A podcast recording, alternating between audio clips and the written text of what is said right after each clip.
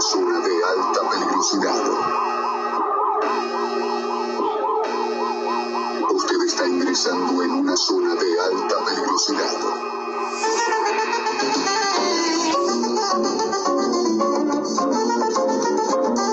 Es ¿Cómo es esa alarma? A ver, hacémela escuchar de nuevo a mí y a todos los oyentes. Usted está ingresando en una zona de alta peligrosidad. El viernes cuando sentí esa alarma de peligro, no fue algo que me cargó de adrenalina como ocurre siempre que arranco esta columna que tanto amo, que tanto esfuerzo me cuesta y que tantas satisfacciones me dio. El viernes, en la guardia del sanatorio Anchorena, esa alarma indicaba que había perdido el conocimiento por cuarta vez en 12 horas. Yo estaba lleno de cables, controlado por todos lados y por eso el monitor se puso rojo, tipo placa de crónica y se prendía y se apagaba con el sonido estremecedor de la alarma en cuestión. Los ojos se me fueron para atrás, tuve lo que se llama técnicamente un síncope. Y mi hijo Diego, que me estaba acompañando, salió corriendo a buscar a los médicos que ya estaban listos para intervenir. Insisto, fue el cuarto episodio de esas características y el corazón hace una pausa mayor de la normal. La sangre no llega al cerebro me mareo un par de segundos y se me apagan todos los mecanismos. Cuando vuelvo en sí, lo hago con la mirada perdida y en un instante ya estoy bien, como si nada hubiera pasado. El pánico queda en la cara de los que vieron esa situación, que es como morirse sin morirse. Eso vio mi hijo y sospecho que no lo olvidará jamás. Yo tampoco. Las dos primeras veces me ocurrieron por la noche mientras dormía, pero yo no supe bien de qué se trataba. Y la tercera vez, los testigos directos fueron mis queridos compañeros Marcela Giorgi y Miki Balbiani. Faltaban dos minutos para las 18 y le pedí a nuestro operador, al Pepo Colodrero, que mandara la tanda con una seña que usamos habitualmente. Estaba mareado y me desvanecí sobre la mesa de trabajo. Cuando regresé de ese viaje al silencio de dos minutos, Marcelita estaba alterada, llorando, y Miki me pegaba cachetadas en la mejilla mientras me decía, boludo, pensé que te había muerto. Las autoridades de la radio llamaron a la ambulancia que de inmediato me llevó al sanatorio en Chorena. Me acompañó Guido Valeri, pero sentí que con él venía toda la radio. Después lo comprobé en la cantidad de mensajes que me llegaron preocupados, deseándome pronta mejoría. Mientras me iba en la camilla, pude ver a Tato Yang, un bombero de lujo y un compañero entrañable, que ya estaba en mi lugar frente al micrófono. El programa debía seguir. Eso me tranquilizó. Teníamos una nota con Oscar Martínez, actor genial y una gran persona. No quería que perdiéramos esa posibilidad. En el sanatorio, como les dije, tuve el cuarto episodio y eso fue suficiente para que me internaran en una sala intermedia. Allí tuve dos situaciones similares más con la ventaja de que estaba totalmente enchufado y los médicos pudieron medir de dónde venía ese blanco inmenso que me desmayaba. Mi corazón hacía pausas demasiado largas y me dejaba knockout.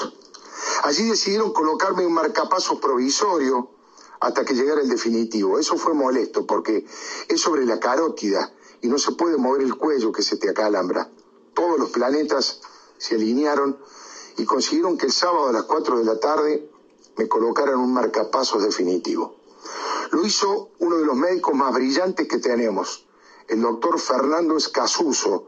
Él es jefe del servicio de electrofisiología y arritmias de esa joya nacional que es el Instituto Cardiovascular de Buenos Aires.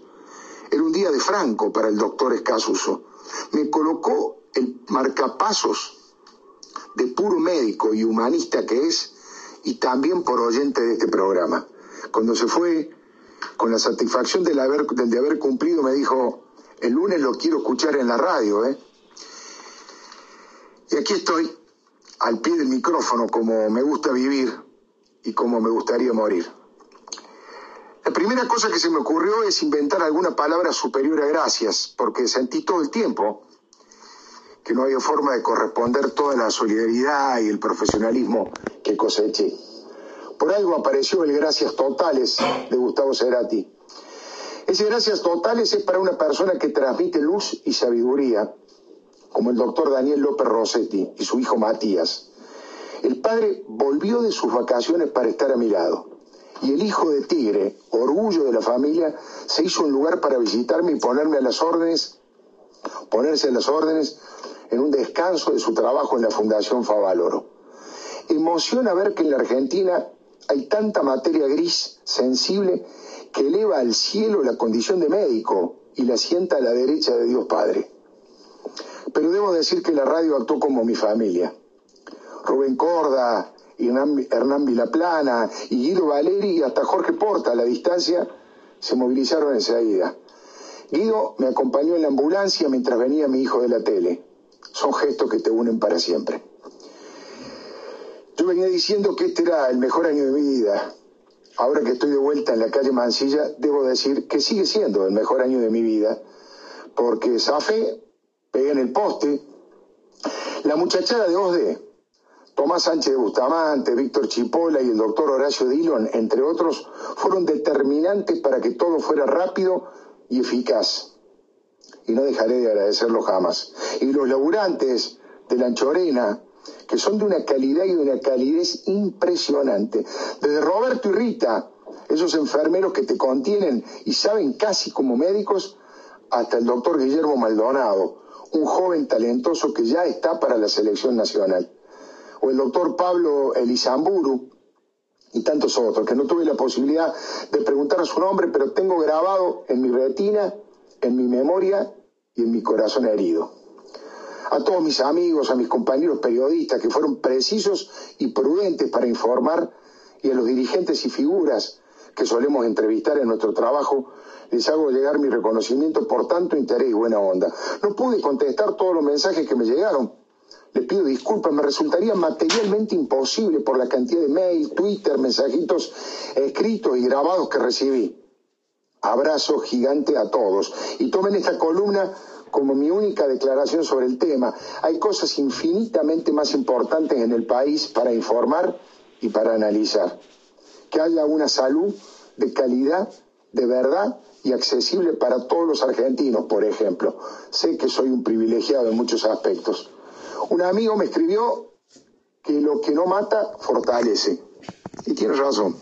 Otro me dijo que no pierda la pasión ni las convicciones con las que hago periodismo, pero que evite hacerme tanta mala sangre. Voy a tratar de averiguar cómo se hace eso. Por ahora no encontré la fórmula. Creo en el periodismo sin tibiezas, con huevos y hasta los huesos, aún en el error, pero con honradez intelectual.